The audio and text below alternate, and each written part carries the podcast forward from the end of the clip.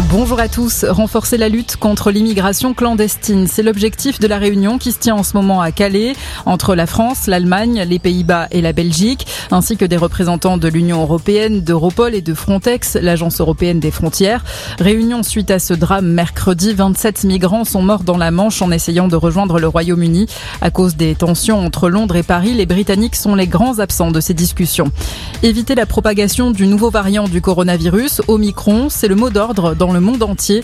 En France, il est probable qu'il y ait déjà des cas du variant en circulation. Déclaration du ministre de la Santé, Olivier Véran, a pris la parole devant la presse en fin de matinée. Écoutez. À date, il n'y a pas encore eu d'identification de ce type de variant Omicron euh, sur le territoire national, mais c'est une question d'heure, très probablement, il faut se dire les choses.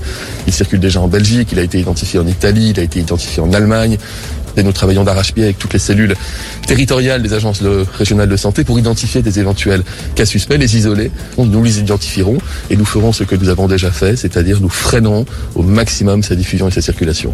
Et donc pour faire face à l'arrivée de ce nouveau variant classé comme préoccupant par l'Organisation mondiale de la santé, les mesures sanitaires deviennent plus strictes dans de nombreux pays. En France, les cas contacts des personnes testées positives au variant Omicron devront s'isoler même s'ils sont vaccinés. Pour entrer au Royaume-Uni, le test PCR redevient obligatoire à l'arrivée avec une période d'isolement en attendant le résultat. Alors que la situation est très tendue aux Antilles, le ministre des Outre-mer se rend sur place, d'abord en Guadeloupe demain, puis en Martinique mardi. Sébastien Lecornu va rencontrer les élus et les représentants syndicaux et économiques. Le foot est la suite de la 15e journée de Ligue 1. Le Paris Saint-Germain s'impose contre Saint-Etienne 3-1. Neymar est sorti sur une civière, la cheville tordue. Montpellier reçoit Lyon à 17h et puis OM 3, ce sera ce soir, rencontre à huis clos pour prévenir tout débordement. Coup d'envoi à 20h45. Bon après-midi à tous.